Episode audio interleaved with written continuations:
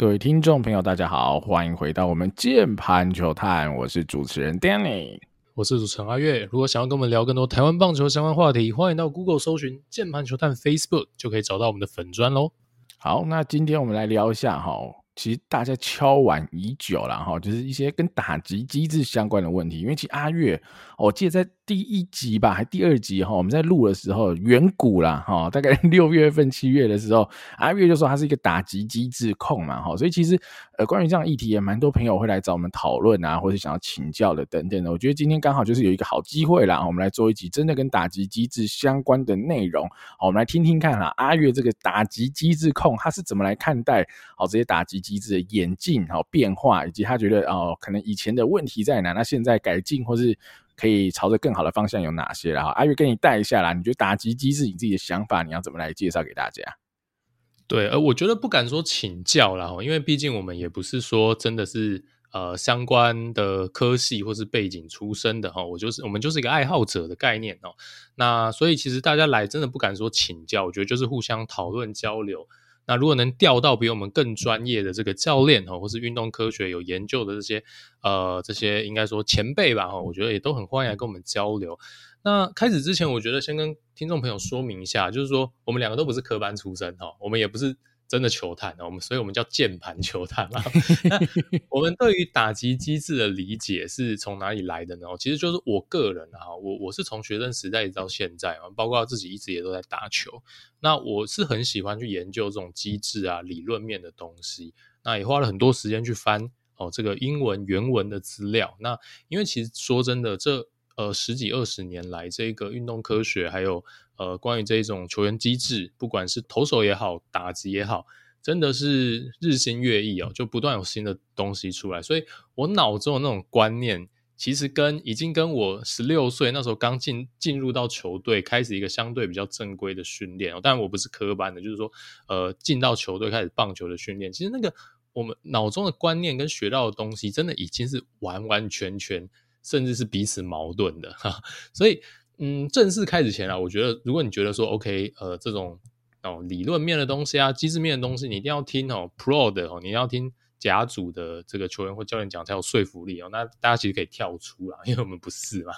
但是这些理解呢，其实都不是我自己发明的哦，是我直接吸收原文的资讯。那我们用大量的时间吸收消化。那重点是什么呢？重点是我今天吸收到一个理论之后呢，呃，除了自己去实际的体会看看之外，我觉得还有一个很重要，大家都可以做，也包括我一直都在做的事情，就是我们直接把它拿去呃对照实际上的成功打者的挥棒，看是不是真的是这样子。那我最喜欢观察就是大联盟球员哦实战的挥棒，因为这群人就是呃地球上最会打棒球的一群人嘛。那在大联盟可以缴出非常好的成绩，尤其是长达表现的这些人。那我想，他们绝对是成功的机制造就了他们的一个成功的一个成绩。那我去加以验证之后，得出我认为最接近真实的结论啊，那转译给各位哦，这个就是我今天想要分享给各位的东西啦。那也希望说，各位都可以在现代哦大联盟的挥棒里面哦找到哦我讲的东西的证据，因为这就也是哦当年我学到这些东西一路上哦这个我就是这样去验证的啦。那。我我觉得，如果你过往是没有打球经验的朋友，可能有一些东西你相对比较没有办法想象哦。但我觉得也 OK，也蛮适合听的哦。反正就有点像是这十几年来我打球碰壁摸索哦的懒人包版本哦。那就让跟大家分享一下。那如果各位是有打球经验的朋友呢，那我相信也有蛮多可能乙组的朋友嘛。那你有可能会听到哦，和你过往的学长教练指导截然不同的东西。哦，那我觉得你可以不用全盘接受没关系，但是呃，你可以拿去跟真实世界中顶级打者的挥棒比较看看，哦，看呃哪一个版本比较贴近你眼睛看到的东西啦。那我觉得也因为我们是乙组球员哦，我们也不是所谓的 Pro 哦，那呃我们也可以更没有包袱的去研究哦，这个来自美国啊一些原文的打击指导跟理论嘛，因为我不用去满足任何所谓。我的教练呢，我的打击教练的期待嘛，哈，我也不用去呃，例如说被他改动作啊或干嘛的，所以相对来讲我们是更自由的，然后我是这样的认为。好啦，那我们切入正题啦，哈，就是说这一集节目哈，我会用三个阶段来说明，就是打击机制指导的进步过程跟演进。好，那我要先讲哦，这三个阶段完全是我个人呃的一个分类啊，就是我自己。在过往的学习历程当中，我是用这个三个阶段来理解的。每一个阶段都代表着我想通了一件事情，跟我接收到了一个新的观念。哦，这个这三个阶段并不存在任何的教科书，它也没有任何科学的根据，单纯就是我觉得这样子分类比较方便听众朋友理解，也可以带入哈，就是我这十几年来哦学到的东西的有一种不同的阶段性的成长。然后我先讲哦，第一个阶段是什么？第一个阶段呢，就是说，呃，我认为它是那种最传统啊，那相对也比较错误一点哦。那种呃，大家我们来自学生棒球时代哦，那种比较 old school 的教练啊、学长的指导哦，那现在在网络上哦，你都还可以看到那种残存哦，那种比较老派传统的指导哦。这个阶段哦，我我姑且个人称之为古代亚洲式。的这个打击的指导啊，那这个我自己发明的名词啊，大家不要赞我说 啊，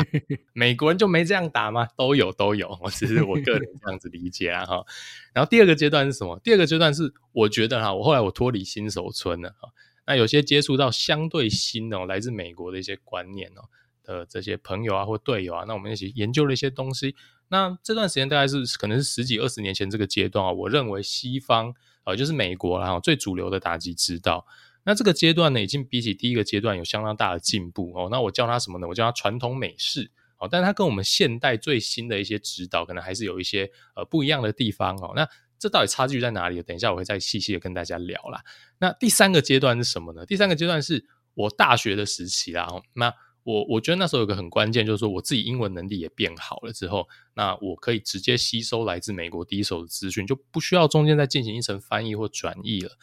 哦，那也跟大家分享个小故事啊！哦，有很长一段时间，我是非常着迷这个打击机制的研究。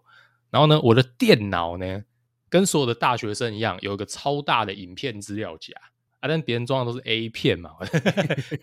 我装的是什么呢？哦，我装的是大联盟打者的打击慢动作。哦，所以朋友如果来看我的电脑，很开心的打开我的低潮两百 G 的资料夹，打开，我准备开酸。哎，一堆打击的影片，然后别人上网是氪金买游戏道具嘛，我是去买那个美国那种私人的训练所那种教练哦，客户是那种大联盟选手休机会来找他训练那种打击教练，他那时候网站的付费会员，然后那时候还是教学的 DVD，还没有 YouTube 这样子，给他买那个 DVD 这样子，哦，那这个阶段我觉得就又推翻了上个阶段我很多。呃，认知到的东西啊，那我把它叫做什么呢？把它叫做现代美式哈。然后这三个阶段分别有什么特征？然后又有哪些不一样的地方呢？就是这一集节目接下来我们会探讨的内容。然后那呃，我先说了，呃，就像我刚刚讲，你不会在任何教科书看到这种分类，它单纯是方便大家理解，我自己做的整理。那重点是这三个阶段，我觉得它也不是泾渭分明哦。它不是像在打世纪一样哦，条件满足了升城堡哦，满八百金升帝王，不是这样子。就我觉得它是一个光谱啦哦，就是说一个，比如说我的挥棒哈，或是一个球员的挥棒，它可能同时有不同阶段的特征。哦，举例来说，它大体上来说，我觉得是一个很现代、很美式的挥棒哦，机制没有什么问题。但有一些部分，它可能还保留着第二阶段的特征哦，以此类推。那这非常非常的常见哦，因为不是本来就是一些光谱的东西啦哦。好啊，那我觉得我们就直接切入正题。那先跟大家介绍第一个阶段，就是我所谓称之为古代亚洲的这个阶段。好，那这个阶段。其实我认为它就是比较存活在可能是六七零年代哦，甚至是更后面这种传统的亚洲的打击指导。那也很多台湾的教练是这样教的，至少我当初哈刚打棒球的时候也听到很多人是这样教的。这个阶段对打击力量来源的描述是什么呢？其实简单来说，就是用手哈手部拿着棒子嘛，然后从高处向低处直线的往下推送球棒。而且很重要的是哦，古代亚洲的指导会希望你在击到球的瞬间翻转你的手腕哦，也就是翻手腕，所谓手腕的运用哦，这件事情我想大家都多多少少有听到呃，大家在谈论或是球评在讲这件事情。好，那在呃第二个我会拿来观察，就是说这个呃打击机制的部分，就是说呃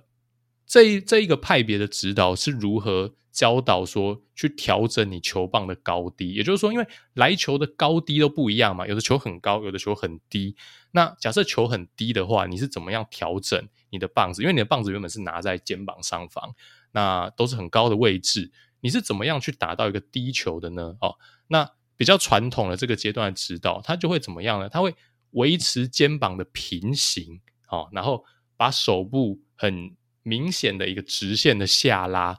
往那个膝盖的方向去推送，为什么会有这样的一个指导呢？很简单啦，因为其实就是你要跟上速球非常的困难。我们都知道打棒球打击最难的就是跟上速球，所以呃，一个最直线、最无脑的一个吸反射式的反应就是我要直直的往那个方向前进。哦，这个我觉得就就很自然嘛，因为直线距离永远最短。所以我当然棒子是要挥出一个直线。好，那这个就是这个阶段，我觉得它的一个核心的指导原则。那它造成了什么现象呢？它造成现象就是说，你的躯干旋转会非常严重的不足，因为你完全依靠你的手，甚至是你的手腕，哦，再去做一个砍击。好，那我自己思考了很久，就是说为什么这个比较传统的指导会。要叫你翻手腕呢？后来我我自己啦，我自己推测认为应该是这样，因为你把球棒这样子直直的由上而下砍下来，其实你不会，你这逻辑上你就知道说你一定会打出超级大量的滚地球嘛，因为你在往由上往下往地上砍，那要怎么样矫正呢？要怎么样让你至少还能打出一部分的平飞球呢？其实你自大家可以自己在家里试试看，就是你把那个球棒像砍柴一样砍下来的时候，你最后用这个手腕翻转的方式，诶，你就可以神奇的让球棒指向前方了。哦，所以呃，对啊，然后另外就是说，有很多选手为了提高击球的命中率，那他在呃挥棒准备的时候，就是双手启动的时候，他一开始那个位置就非常低。好，所以就是龟缩啦，就是你会看到说，你从投手的方向看过去，你会看到他的棒子拿得非常低，非常的靠近身体，因为这样子呢，它也缩短它的直线距离，所以它的挥棒从启动到击中球这个距离是非常的短。那当然，你这样会导致什么状况呢？那你的加速的空间跟时间也很短嘛，所以这基本上不会产生好的一个棒头速度，那基本上也会摧毁一个打者的一个长打能力啦。好，那。这个阶段我大概介绍到这边，最后哦，每个阶段到最后我都会讲一下，我认为有哪些代表人物，哈哈，这个大家就可以自己去上网找一下。呃，可能我讲的代表人物，他的呃可能是 slow motion 的一个影片，大家就可以自己去对照一下我讲的一些东西。这个代表人物呢，因为太伤感情了，我觉得就不点名。但是大家可以去看三十年前中华职棒的打者，其实蛮多都是这样子打的。然后在现代的 MLB 跟中华职棒，我认为它基本已经消失了。但是在中华职棒，其实很多我们讲的比较枪型的打者，在攻击外角球的时候，大家可以多多去观察一下，你还是可以看到这种打法的影子啦。哈，也就是说，在外角球，他已经不去追求所谓把外角球打得非常非常强劲，而是把双手往外延伸，然后手腕翻转一下，然后你会打成哦，最好的状况你会打成。飞过二垒手或一垒手头顶的一垒安打，但是飞过去之后，它基本上完全没有了任何的延伸性，它就会直直的掉下来。然后这时候你可能会获得球评的一句“哇，技巧非常的好”的称赞。我相信，如果你是中职的球迷，应该对我讲的这个画面非常的、非常的有有共感。然后，好，那因为你这样打的话，其实你会完全丧失反击外角球的长打能力了。那我这样讲有点抽象，我再给两个例子给大家，哦，让大家可以去比较一下。一个代表人物是一七六开启砍内安模式的时候，哦，大家应该懂我意思哦。就一七六大家会知道嘛？就是他会有一种边打边跑往地上砍的这一种往三垒去拼内安打的这一种打法，我认为就是非常典型的这一个打法的呃一个完美的诠释。哦，那我必须要讲哦，一七六并不是每一个打席都这样打，他要扛出去的时候，他还是很 OK 的啊。然后再来，我就再伤一下大家的感情然后，我认为在近代，大家可以快速的找到资料的这个打法，我必须要说，哦，是我们博荣大王开启秒碰模式的时候。好，这个我要讲哦，王柏融的挥棒，我认为他好好挥的时候，他真的非常的好。那大家应该就是都有感受到，王柏融在一军非常挣扎的时候，当他很怕被三振，然后球速落后的时候，他有时候会开启一种你完全肉眼看得出来他没有在用力打的鸟碰模式。对我来讲，就是这一个古代亚洲的一个阶段的一个诠释。你会看到说，他的躯干旋转非常非常的有限，他几乎不转腰，然后他可能碰到一个外角球或是变化球，他完全用手腕去勾那颗球，然后毫不意外的打成滚地球。那我相信大家也都知道我在讲怎么样的画面哦。那这是我认为第一个阶段哦，他的一些打击的呃，应该说呃核心的思想跟代表人物分享给各位啦。那 Danny 怎么看呢？就是这第一个阶段，我刚刚上面的一些叙述，我可以再帮你补充更多一点哈，跟这种古代亚洲哈，你所定义的这种第一阶段更近、更相似，或是更多的一些特征啊。已经小时候国小的时候去打嘛，教练就会教。来，手肘要夹紧，好、嗯，手肘不能不能伸展开来，手肘要夹紧，棒子不准举高，放在肩膀上，好，所以所以这意味就跟阿玉刚讲一样，他希望你就是手要放低嘛，然后手肘夹紧是不让你的手臂有更多动作嘛，可以让你用最短的距离哈，最快的时间可以打到好进来的这颗球啦，没错，其实就是。补充一下阿月的这个古代亚洲，还常常看到的一些特征，即便哈到现在还是有少部分的职棒球员，就真的还是这样打哈，但是他的力量哈跟十几二十年前、三十年前打者的力量已经有一些差距了，没错，但是他还是手肘夹很紧，而且棒子。举得非常不高，好，那如果有一些物理学概念的好朋友们应该就会知道，你就少了一个第一个少了位能的做工嘛，第二个你手部的夹这么紧，你就少了很多旋转或是加速的力量嘛，好，这其实是一个很科学的分析哈，这倒不是说我们自创啊，这没有，这是一个很科学的东西，你少了位能，你少了旋转，那你就会少了很多做工的力量，那你击球出去的初速。就一定比别人少嘛，因为你的力量就是少，你做工少，你击球出速就会带不起来哈。所以我觉得这是第一个阶段。然后我有一个点，我觉得可以分享啊。其实我觉得这个东西哦跟呃选手的呃成长，就是身体养成的阶段，我觉得是有息息相关的哈。因为可能二三十年前，普遍亚洲人对于打全垒打能力这件事，因为我们的身材相对说真的是吃亏嘛。好，不管你说肌肉爆发力、肌肉量、身高等等，我们是吃亏的，所以。能真的打全垒打的人少之又少。好，在这个前提之下，很多教练就会追求就是 contact 嘛。所以其实阿月这所谓的古代亚洲，就是一种极致追求 contact 所导致的一种打击样嘛。哈，如果我现在用我的角度来看待这件事，就是一个极致追求 contact。呃，所以你才会做出这些行为嘛，哈，为了就是要打到球为第一优先，哈，所以你可能二三十年前，maybe 哈，我觉得 maybe 这是 make sense，是因为他真的打不出全垒打，哈，你叫他认真干，他也干不出去的情况之下，OK，那我退而求其次，我我缩短十几二十公尺的呃击球距离，哈，可是我 contact 变好，然后寻求。对球队可能会有更好的贡献，我觉得这是有可能的，尤其是啊，在少棒这个阶段，我们生就小朋友的生长发育都还没完成嘛，所以真的打不出去的情况下，哦，就全部往地上打哈，反正而且那种小朋友很容易失误嘛，嗯、只要打到球就有机会上来。对这件事，maybe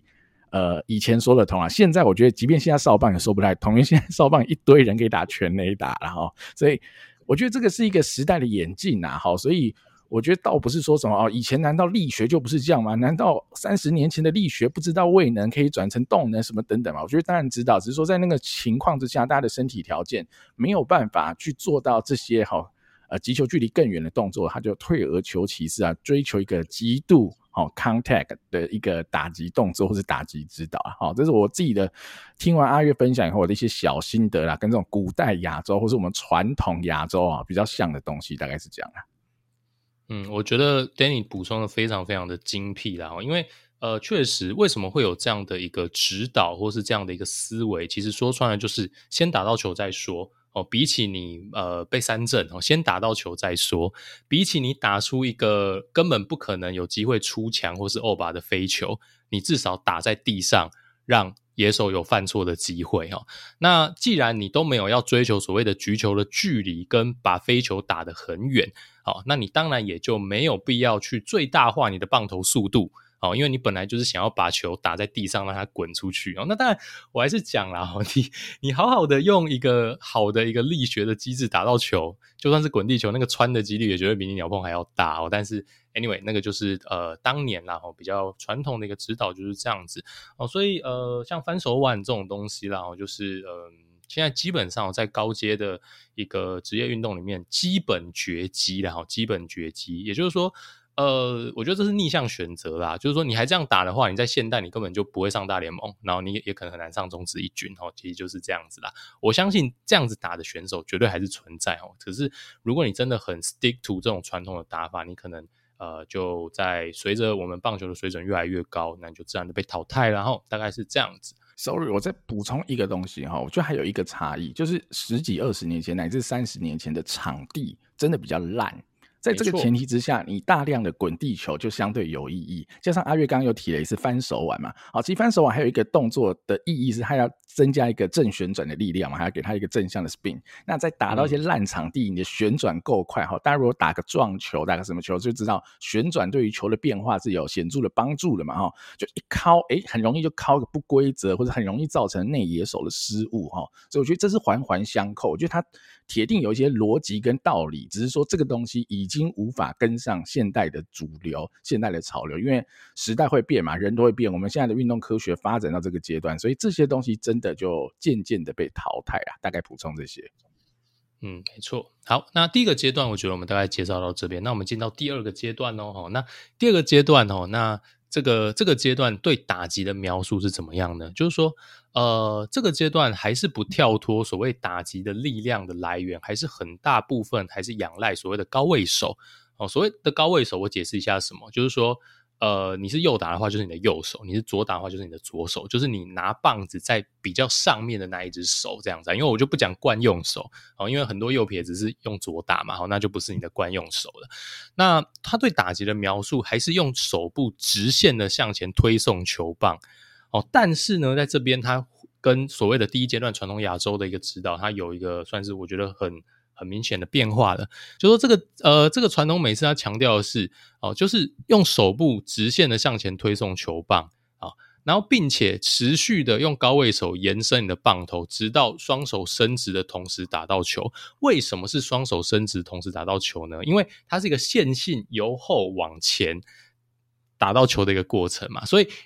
你加速只加速了五十公尺，跟你加速了一百公尺，当然是在一百公尺的时候打到球会比较痛一点嘛。这其实就是一个很简单的一个概念哦，所以他就很强调手部，尤其是高位手的推送跟延伸哦，然后要在双手伸直的同时打到球。然后，那至于如何调整球棒的高低呢？基本上跟第一个阶段它的差距并不是太大哦，它还是很仰赖这种手部的下拉啊推送，然后。他们还是会强调所谓的要维持肩膀的平行哦，这个是蛮多教练在这个阶段会强调的事情。好，那这个会造成什么现象呢？OK，那其实这个阶段已经有很多的指导，他会强调所谓躯干的旋转了，所以他会要求选手，就是说，呃，躯干的旋转跟你手往前推送是一起进行的，所以躯干的旋转程度其实比我们第一阶段传统亚洲还要来得好很多，而且也很多。教练或选手会强调躯干旋转的重要性哦。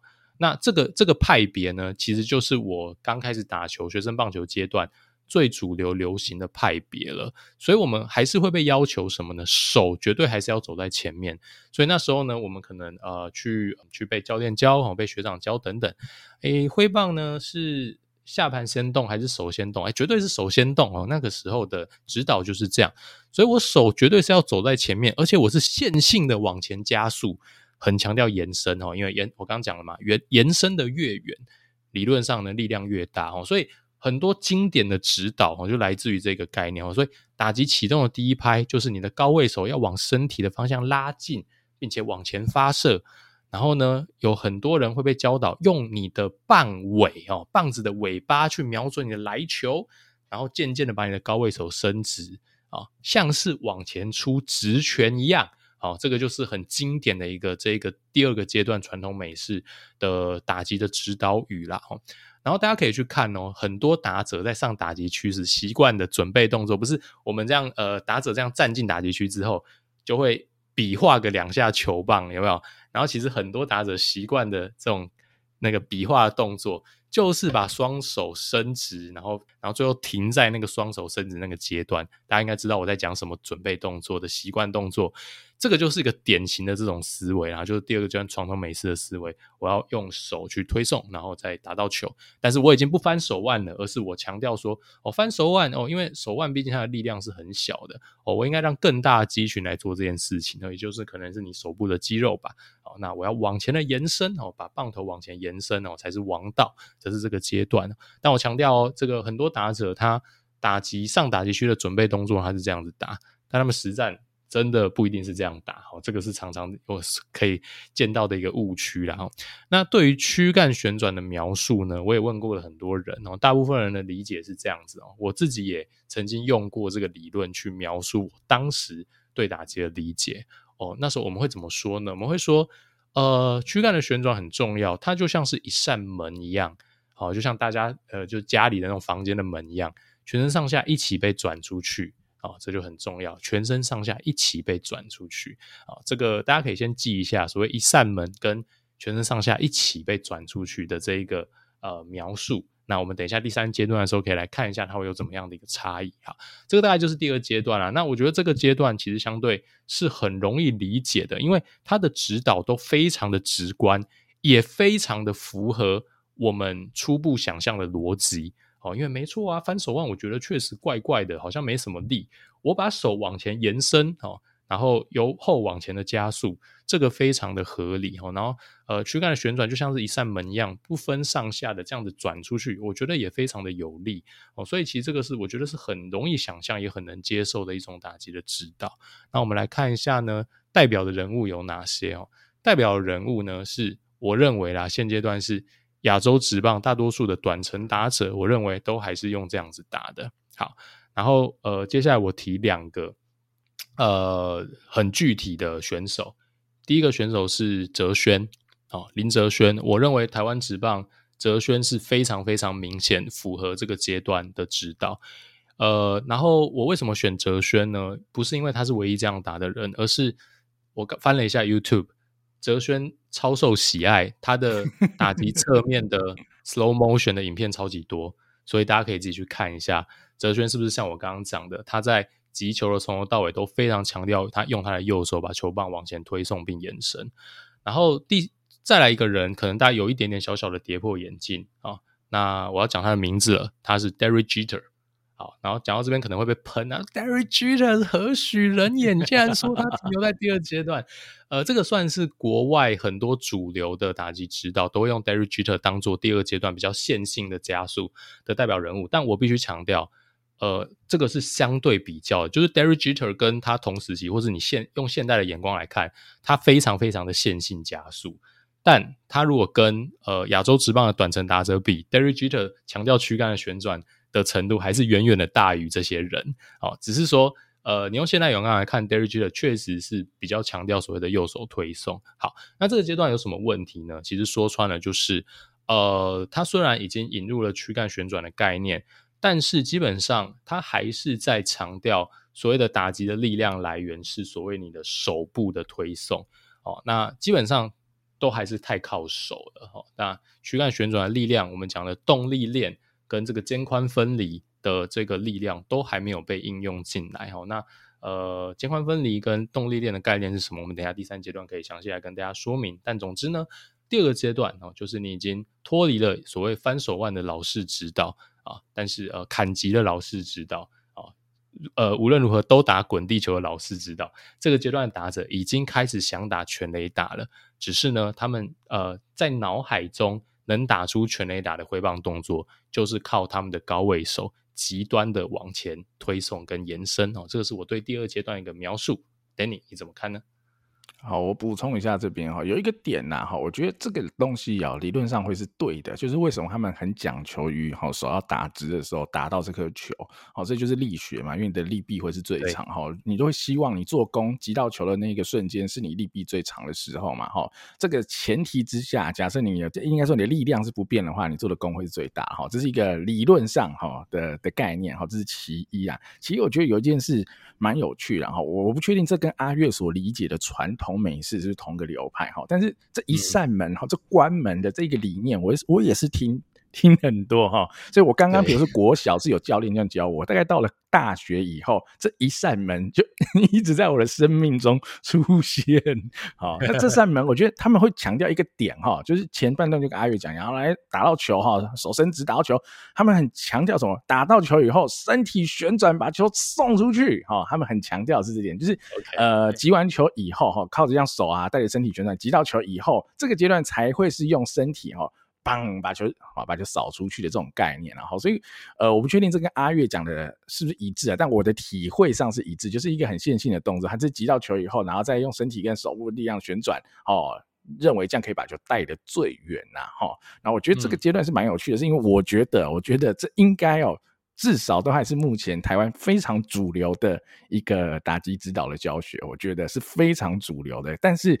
呃，等下阿月一定会讲第三阶段嘛，但我觉得最后大家你就可以。去比较一下哦，这边的差别就是，真的现在中职很会打全垒打的打者，到底是用什么样的动作去打？好，是不是还是用这种所谓一扇门的方式打，还是已经跳离了这种关门？好，关门的这种力量做工的感觉，然后这应该是一种感觉，倒也不是一个实际上的状况，就是一个感觉。好，你是一个很线性的，像关门一样，那样砰就这样打出去哈，还是这样吗？好，阿跃来讲一下第三阶段好了。嗯，我我先回应你一下，你刚刚讲的那一个那个，就我觉得你你讲的就是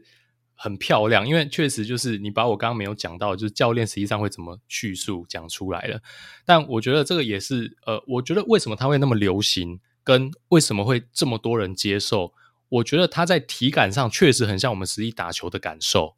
嗯，而且我觉得听得懂，你听得没错，听得懂。然后我也确实觉得我打到球好像。我继续把身体往左半部，我是右打，然后往左半部延伸，哦，好像那个球真的被我带出去。但是我必须吐槽一件事情，然后其实你如果用高速摄影机去看，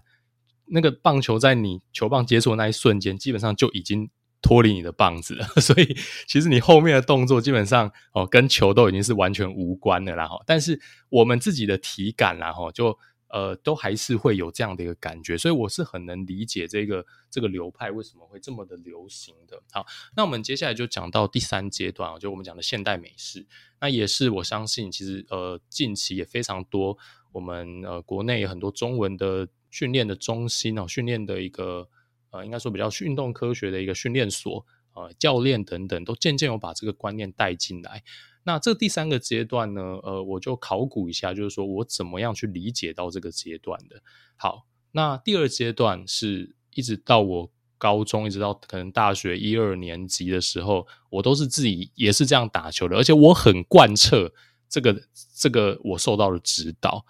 然后呢，我会去拍自己的影片，强调确保我的双手有伸直。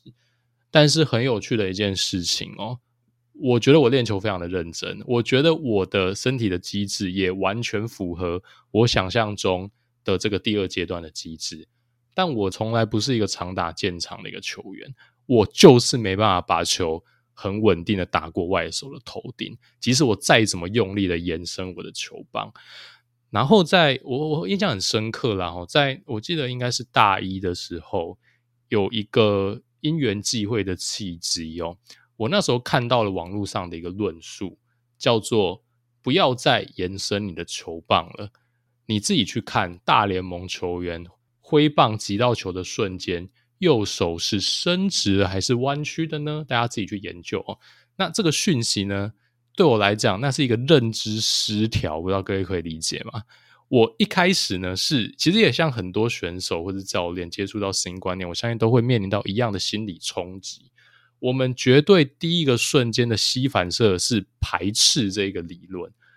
怎么可能呢？这个是个打击非常基本的事情啊，就是我就是要把手伸直，你手是弯的，那你不觉得你后面那一段手的力量很浪费吗？这个你用逻辑想就知道不可能成真的事情，怎么可能是真的？但你既然都这么说了，我就姑且看一下，看能不能打爆你的脸好了。于是我印象很深刻，二零零九年啊。的某一个应该是白天，我把 当年的所有 MLB 打者打全垒打，我那时我记得那时候 PDD 还有网友会整理每天的战报，然后把每一支全垒打都的连接都列上去。我在那边看了一整个下午，然后我瞠目结舌，因为我发现就跟这个网络上的说法讲的一样，大联盟球员。地球上最高的棒球殿堂，最会打棒球的一群人，他们在最完美的挥棒，因为最完美的挥棒理论上就是结果最好的挥棒，也就是全垒打，对吧？在他们最完美的挥棒当中，击到球的瞬间，我按下暂停键的瞬间，我发现非常非常少人的手是伸直的，所以这对我来讲是一个毁三观的发现，因为它挑战了我过往所有的这些呃我的信仰。我花了多少的时间在雕我自己这个动作？我花了多少时间，甚至把我这一套理论，呃，也是别人教我的理论，再传给我的学弟、我的后辈。但是，当我今天真实的去检视高阶的世界的时候，我发现并不是这么一回事。好，那呃，好险啊！我我自己觉得我的优点就是我不会卡在那个认知失调太久，就是我就是 move on 了，我就是承认我过去三年某种程度是在浪费时间。好，所以既然有这个明显的发现，我觉得它已经是一个非常关键的证据，可以打脸所谓第二个阶段的指导。因为如果你认为所谓的呃，双手要伸到最直才是力量释放最完整。那为什么大家 都不是这样打的呢？为什么打到球瞬间手都是弯的呢？哦，你可以说哦，这些人他当然不可能都那么完美啦，对吧？不可能都那么完美。但是你总有个限度吧？因为我今天看到不是说大家差一点点伸直，而是非常多人都是九十度的一个，就以右打者来讲，九十度的右手手肘的弯曲方式。哦，然后这个就开始让我就是重新的去研究打击的理论。那呃，就接下来就进到我对第三阶段现代美式的一个了解。好，那我们直接切入正题哦。呃，对打击的描述呢，这个阶段就进化了，叫做创造肩宽分离，然后以髋关节发动由下而上的旋转，然后将棒子转出来打到球。手部是不需要特别延伸的。好，那我这边叙述一下什么叫肩宽分离跟所谓的动力链，然后好，那我偷一个就是呃，我我跟一个教练讨论他的语言，我把它偷来用了哈，就是说什么叫动力链呢？哈，这个其实在不管是在棒球的打击，还是呃投球，甚至你说排球的杀球动作，都会用到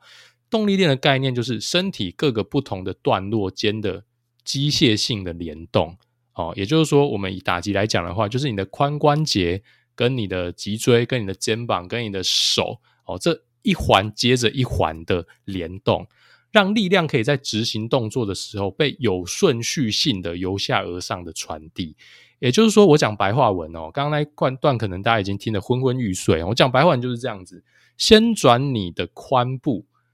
然后髋部转了之后，再转你的身体跟肩膀，最后再把你的手发射出去。它是一环接着一环，层层力量由下而上的一个传递，最后达到一个最好的棒头速度。所以手其实只是一个拿棒子的支架啦，我们不会在一开始呃打击启动的阶段就把它往前推，就太抢戏了。就是就是第二阶段的指导，因为你往前推的时候，其实你髋关节的旋转的。这个呃，应该说效果都会被你这个手部的过度推送给盖掉了，等于是对啊，你你髋关节有没有转？你也转的很大力，你也转的非常的完整。问题是呢，在打到球的当下，你根本还没有来得及让你的髋完全旋转，因为你的手走得太前面了。好，所以你打到球，球都已经飞在空中了之后，你再把髋的剩下这一段转完，那你就是转心酸的，因为球根本完全没有吃到你这一段的力量。好，所以你的手部的前推反而破坏掉身体旋转的力量。所以也就是因为这样，所以击到球的时候，往往你的高位手的手肘是呈现四十五度到九十度的弯曲的哦。哦，那因为其实就不是靠这个手部的推送，而是靠躯干一层一层由下而上的旋转。哦，手指是一个支架的角色去带你打到球，然后那延伸这件事情我们应该怎么理解呢？哦，还是会延伸哦，但是程度有所不同。当球距离身体比较远的时候，你可以自然的去延伸。举例来讲，这个球非常的外角，我被一个外角滑球哦，这个这个我决定去攻击它哦。那我当然因为外角球离身体比较远，那我当然自然而然的我必须把手稍微往外角去丢，往外角延伸。这时候你打到球的当下，看起来就会比较像是传统第二阶段的挥棒，就是我的这个呃手部是比较接近伸直的，但是它。也很少，真的是完全的伸直哦，或是另外一个情境呢，就是说来的是一颗 off speed 哦，就是一颗比较慢的变化球，球比你想象中还慢，你可能有辨识出来，但是你挥棒哦，挥到一半的当下，你发现哇，球其实还是在比较前面的地方。哦，那你这时候你可以有这一段的调整空间，因为呃，我在原本预计打到球的当下哦，手是弯的哦，但是球还没进来，这时候我用手伸直去让我去呃做一个好的 contact 哦，那这样的话就会变成说，我们现在我现在是怎么理解延伸这件事情呢？它提供的是你一个调整的空间，哦，也就是说，让你还是可以有这一段哦空间去打球，比你想象中更前面或是更外角、更外侧哦这一段调整空间。那我们传统，如果你是手伸直才打到球呢，其实第一个，除了我刚刚讲的，你的力量会被手部主导之外，其实你也失去了这一层调这一段调整的一个空间。大家懂我意思吗？就我如果是我本来预设就是双手伸直打到球。那我球比我想象中的还慢，或者外侧，你要么就只能挥空嘛，要么你就只能手腕去勾勾看嘛。这大家应该自己试，自己在家里试试看就可以知道了。所以，呃，这边我就用了一个，我想苦思很久去对应掉所谓我们刚刚讲的这种一扇门的旋转哦。我现在是怎么理解对躯干旋转这件事情？我要怎么描述它呢？我想了很久，这一个比喻是我自己最能接受的，我自己想出来的比喻。我觉得它不是一扇门。它像是一个弹簧，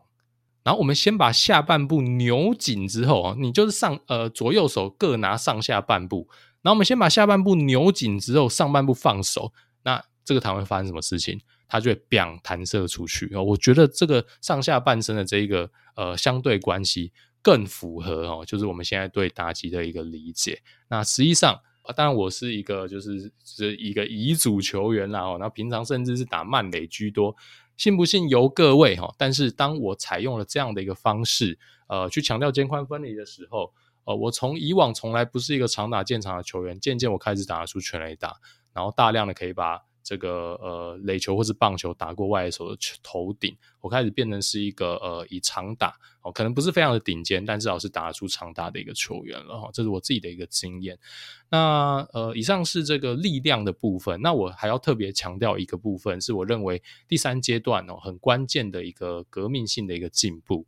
就是如何调整球棒去对应到来球的高低。我们刚刚前面讲过了，第一个阶段、第二个阶段其实就很直观，超级直观了。这个真的不用教，就是球在哪边，你的手就是往那边去丢，去打到球嘛。哦，所以球低，我手就是往下挥；哦，球高，我手就是平平的挥出去。但是呢，哦，第三个阶段，新的一个观念是这样子。我们是用一个 shoulder tilt 哦，就是呃，中文翻译叫做肩膀的倾斜，去调整挥棒平面的高低。好，这个什么意思呢？哦，就是我这边说明一下哦，就是当你今天球是在肩膀的高度的时候，你不用特别去调整高度嘛，因为我的呃球棒本来就是扛在肩膀的高度，你就是横横的转出来就打到球了。那这时候如果球是膝盖的高度进来，你怎么办呢？传统的方式是肩膀还是平行的，手丢下去打球。但是新的方式是怎么样呢？我觉得是我们主张的方式是，你的手呢，基本上还是维持跟肩膀一样的高度，你不要把手去往下丢，因为你把手往下丢，就像我刚刚讲的，你的手跟身体的力量就断开了。那你应该怎么做呢？其实很简单，你就是把你的右肩哦，以右打者来讲的右肩往下沉，那你自然的就是球棒就会呃挥得比较低了。所以今天如果是很极端，我要打一个内角非常非常低的球。我的右肩就会非常的下沉，然后你的脊椎其实就是呃会很大幅度的倾向本垒板，也就是那个转轴已经从原本我们的横向旋转变得是四十五度，甚至是更偏纵向的旋转旋转。我相信我这样形容大家应该可以理解，所以你最后会得到一个很接近高尔夫开球的一个挥棒。OK，所以肩膀越斜，你就能打到越低的球。好，那接下来我要讲一件事情，就是。呃，很多朋友可能会问了，诶，那那你这不就倒棒了吗？好，那我必须说，从侧面看，它很像倒棒。为什么？因为你看嘛，就是我今天呃把肩膀斜下去打球，你可以你可以想象从侧面看我的棒头轨迹会长什么样子，就会从身后画一个圆弧出来嘛。所以从侧面看，它确实很像倒棒，但是这只是假象。为什么？因为它其实跟我所谓的在肩膀附近击球。的挥棒，它是完全同一个挥棒，我的挥棒的轨迹的长度是一模一样的，只是因为我在打低球的时候，我的肩膀是比较倾斜，我的脊椎的倾角是比较大的，所以我脊椎斜着打，你看起来从侧面看就会比较长。但这时候我如果换一个视角呢，我从天花板从天顶往下看，哦，这个状况就倒过来了，你反而会觉得哦，我在用高尔夫开球打球的时候，那个挥棒轨迹看起来比较像一直线。所以，呃，从侧面看其实不大准，因为这是三度空间的一个活动。好，那呃，代表人物呢，就是几乎现在所有的 MLB 打者，我认为都是这个阶段。那当然也包括了中华职棒很多的顶尖打者，也都毫无疑问是这个阶段。只是我自己观察，呃，亚洲的打者或中华职棒的打者，他至少在动力链跟肩宽分离这一段，我觉得他们是完全是也是非常顶尖的。但是，呃，右手还是。比较推送一点，这个我觉得传统的指导的那个影子都还是在，哦，所以可能跟 MLB 相比的话，很多 MLB 打者已经完全不做延伸了，但是中华职棒的打者可能都还是会稍微延伸出去一小段，但是只一点点的话，其实只要他手并不是完全伸直，并不会呃摧毁他的一个力量啊，稍微调整一下这个还好，所以他们还是非常顶尖的打者，可以打出很多的一个长打哦。那回来哦，我我最建议看谁呢？我当然最建议看是 Mike Trout。哦，Mike Trout 真的是非常非常的典型。然后呃，网络上你查呃，给大家一些关键字，Mike Trout、Snow motion，呃，hitting mechanism 等等，超级多 Mike Trout 超级呃巨细靡的慢动作。你可以完全看出他跟传统挥棒的差异。Mike Trout 几乎完全不把右手伸直，他在打到球的当下，手是非常的弯曲，尤其是内角球的时候，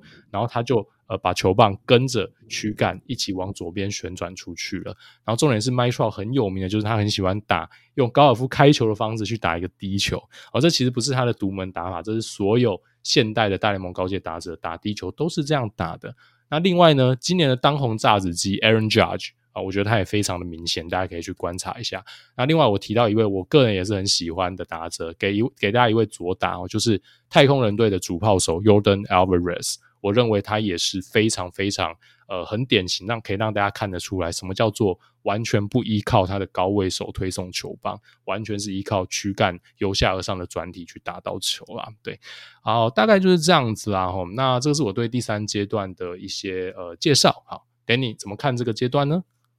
好，这个阶段讲完，我先先回头讲一个哈，听完以后发现很有趣的事，就阿运刚刚讲到一个就是斜肩嘛，哈，面对低球的时候，这样就是如果你是右打者的话，右肩就沉下去去打，会有一点像高尔夫球的打法这种概念来去做低球的攻击嘛，哈，这在传统这叫做死刑，怎么说呢？好，我不知道大家好，如果小时候打球一定有被教过一件事，因为我阿月刚刚讲，我这个印象都回来了，我一开始要学打击，教练说。来蹲低一点，哎，不行，再低一点啊？为什么你不蹲低，你低球打不到？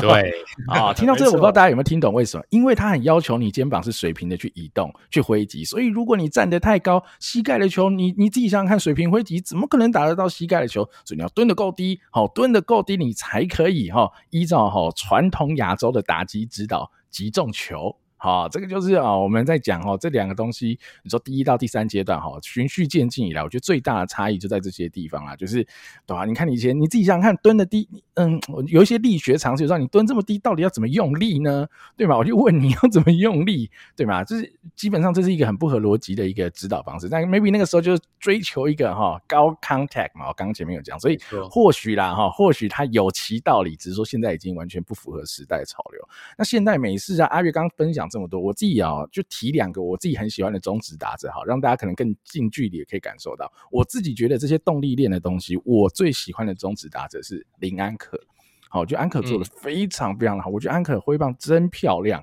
真的是非常漂亮，真的强，所以你看，根本，呃，讲难听一点，他根本就没没没当打者没当多久就变中职全垒打王了嘛，哈，因为他的动作真的就是这么好，你可以去看他的挥棒，肩宽分离，哈，乃至于到整个挥棒身体的旋转，哦，非常的好。另外一个呢，我也很喜欢，就是林立，好，林立他现在是这个四冠王啊，年度 MVP 很强，大家都知道，但。大家可以去看一些东西，我觉得就很明显的可以去了解或是确认哈，他到底是不是阿月所谓的这种比较呃现代美式第三阶段打者，就是他们针对内角低球的攻击，甚至内角高球的攻击，他是不是用身体的旋转哈为他整整个哈做工最大的来源？球棒只是辅助啦，身体的旋转才是你整个力量的来源，手只是辅助啦。所以他打很低的球，呃，其实啊，阿月刚才有讲一个点是说，呃，就是挥棒轨迹怎么看都差不多。对我而言，哈，对我而言，我先讲，对我而言，即便他打低球真的有增长了挥棒轨迹，我会觉得无所谓啊，因为这样子击球效率最好啊，这样可以把球带得最远啊，这样击球出速最快，那你就该这么做。那你，那你因应内角球，所以你要做什么准备？因应内角球，你身体要旋转的够快。就 OK 啦，所以林立我就最喜欢的是他的身体旋转非常的快，那个爆发力之好，哇，真漂亮！所有的内角低球，他老哥就是有办法跪着都可以把你打全一打。哦，传统的指导是没有什么跪着全垒打，然后说好怪胎，怎么没有？这是在现代棒球这没有什么，反正身体转完了，击到球以后跪下去就跪下去啊，因为他的肩膀往下掉了嘛，他挥棒球挥完以后后脚就掉下去了，OK 啊。可是他击到球那瞬间，可能是他。呃，做工做的最好的时机点啊，导致他球可以带得这么远，所以我觉得这两个哈，你说第二到第三阶段，我觉得最大的差别是。呃，力量的来源哈，我觉得有一个革命性的突破是身体的旋转的强调性被极大化在第三阶段。所以你为了要做好身体的旋转，其实其他都是次要，只要你的旋转做得够好，你的力量其实就够大。那只要力量够大的情况下，你的击球出速就会起来，就带得远。那你的打击成绩相对就好。好，如果是我这样听阿跃的分享啊，第一阶段那种很古老的我就不说了，大家应该知道第一阶段这些呃成呃偏向陈腔滥调。那二三阶段我觉得最大的差别就是一个是认为哈手部可能还是主轴啊，身体的旋转只是击中球以后的辅助。好，让球可以带得更远。但是第三个阶段是更讲求你的力量来源，就是你的身体旋转，所谓的动力链。那其实这个所谓动力链，我以我的理解，其实就是让你好的旋转最大化的一个 sequence 嘛。哈，就像我们讲投球的一样，它就是一个序列，一个程序嘛。你要怎么样在这个序列里，哈，最有效的去运用一环接一环，一个扣一个，导致你最后的旋转能做到最好。那你击中球以后，你的力量就会最大啦，大概是我啦，我的感受大概会是这样，也可以让大家，呃，如果大家有什么好想分享，我觉得也蛮好的，我们可以一起来分享，好讨论切磋看看啦。那最后阿月，你收个尾吧，哈，你这分享了这么多以后，嗯、你自己你自己最后的心得会是什么？我觉得我先补充一下，你刚刚讲那个内角球，我是非常非常的有感，好，因为我们常会听到很多球迷在赞叹，或者甚至球评也在赞叹，哇，这个球很内角，你看他缩着手打，竟然还是把球打出去了。哦，超级常见的吧，超级常听到，对吧？好，呃，我不否认手过度的缩确实很难打到球，但是大家也可以去看一下 Mike Trout 或是 Jordan Alvarez 打内角球的时候的全垒打的影片，我觉得可能从传统的观点，他们每一球都是缩着手打，因为他们根本不把高位手往前延伸，所以对我来讲，内角球缩着手打。是一件不用特别去赞叹他的事情，因为这个就是他机制很自然的一部分，并不是说他自废武功竟然还能打这么远，哇，真的是天生神力。反而正是因为他某种程度是所有手打，而不去强调延伸，他才可以把这球内角球打得这么漂亮哦。所以这个我觉得就是呃蛮明显可以说明这两个阶段之间的差异啊。我觉得一个很经典的一个情境呢，让大家参考啦。好，那最后我做个收尾啦，我就是说。呃，我要强调的是，好的打者真的不一定知道他们是这样打球的，超级常见哦。大家都知道，好的教练不一定是呃好的选手，反过来，好的选手也很可能不是好的教练。这当然第一个呃第一个差异可能是在他的表达能力哦。那这方面我们不提。第二个呢，更我我认为是更关键的因素是，他们根本很可能不知道他们实际上是这样打球的。所以其实大家可以去看很多职业选手，甚至是那种超级呃超成绩超级突出主炮的选手，哇，他们嘴上讲出来的挥棒指导，基本上很多人都停留在第二阶段，甚至还有第一阶段的哦。很多台湾选手在 YouTube 上我找到了，我觉得那就是第一阶段哦。那我就不讲是谁了，大家自己去发掘啊。有一个非常著名的例子是 A-Rod。ERA 是一个 生涯七百轰的打者，OK，毋庸置疑的第三阶段到不行的一个打者，他的挥棒真好看，但是他出了打击教学，他有出书，他有在网络上有很多 YouTube 的教学，超级传统，强调肩膀平行，强调双手要伸直打到球，强调棒子要由上而下而下接近砍击的模式。然后你也看到说，下面的这个明智已开的美国乡民就把它喷的一无是处，这样子。对，ERA 不够强吗？ERA 不知道自己在干嘛吗？哎，很可惜，他真的不知道自己在干嘛。因为其实说真的，ERA 如果一看自己他自己打全垒打的影片，他剩下打了七百支全垒打，六百九十六支，我印象中是六百九十六支嘛。你你看自己的影片慢动作播放，你就知道那跟你现在在节目上做的示范完全不一样。你只要看自己的影片，哪怕是一次一次就好，就明显打脸嘛。所以其实很多时候真的是这样，你的体感啊，跟你身体执行的，真的可能是大相径庭，真的可能是大相径庭哦。所以我觉得一切回归科学跟影像吧，我们眼见为凭喽。那未来我们会不会有一些更新的观念，或者有一些我们的理解是更新的？这当然我是不排除的啊。但是当那一天出现的时候，有更新的理论出来，又挑战我们现在相信的东西的时候，我第一件做的事情还是会跟我十年前、二十年前做的是一样的，叫出当代最成功的打者，看一下他的回棒究竟是支持哪一种说法。然后我在这边我也要讲啦，我就讲的比较直接，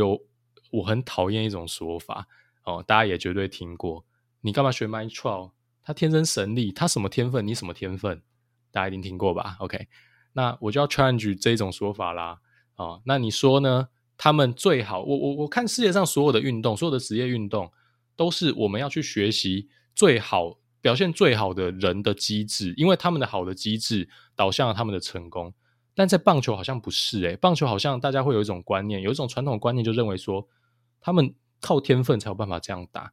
哦，你不要看他们哦，他们不是因为这个机制造就了他们成功，你是遗嘱的哦，你你没有他的天分，请你照我的方式打，不要学他们打。大家觉得这两种哪一个比较符合逻辑呢？哦，我相信这个就也不用再多说，大家应该自己都可以分析得出来了。然后好，所以还是回归呃一句话了哈，我觉得一切回归科学理论跟影像。那我今天讲的东西都是非常粗浅的东西，因为这个真的要讲，可能要开一学期的课，我也真的没有那个能力哈，所以我今天省略了非常多的东西，然后有很多东西一定有更专业的教练或是呃教授等等，他可以用更物理学或是呃人体的方式呃去把这些现象说明的更加的科学化。但恕小弟我资质駑钝啊，我只能用一个我身为乙组球员，然后我认为大家比较可以听懂白话的方式分享给各位。那虽然说语言可能没有那么的专业，但我相信那一个我要表达的精神应该是有传达到。然后那以上就是我要补充的东西，希望呃大家可以从中有一些灵感啦。好，最后我想把补充一个小东西，就阿月刚刚讲的哈，要不要学 Mike Trout 这件事啊？我觉得。说话，so、就算你只能学到他的三成五成又怎样？Mike Trout 打打的是大联盟投手，你打的又不是大联盟投手，对吧？所以就该学的东西就是要学啊。你做得来做不来是一回事，你去学，你去揣摩，你去理解人家为什么打得好，铁定还是对你有帮助。那你当然可以很保守的去学习很简单就可以达到的动作，但这个东西很简单就能达到东西，你觉得它可以让你？成为更好的打者，或是成为比别人更好的、最优秀的那样的球员嘛？我想这应该是呃很简单就可以去呃分辨这其中的差异了哈。然后最后我帮阿月补充啊，对，ERA 是生涯六九六轰没有错，但还少一个东西，好、哦、还要加一个星号了哈。哦、好了，那今天节目就到这边告一段落。那希望大家哈、哦，如果有任何的想法，也可以在留言跟我们再讨论喽。感谢大家今天的收听哦，我是主持人 Danny。我是主持人阿月哦，那在这一篇 Facebook 贴文下面呢，哈，就是我也会呃放上一些哈，我认为那我刚刚讲的那种代表人物的打者的影像的 YouTube 的连接，让大家可以哦在观赏的同时哦搭配着服用啦。好，那我们下期再见喽，拜拜，拜拜。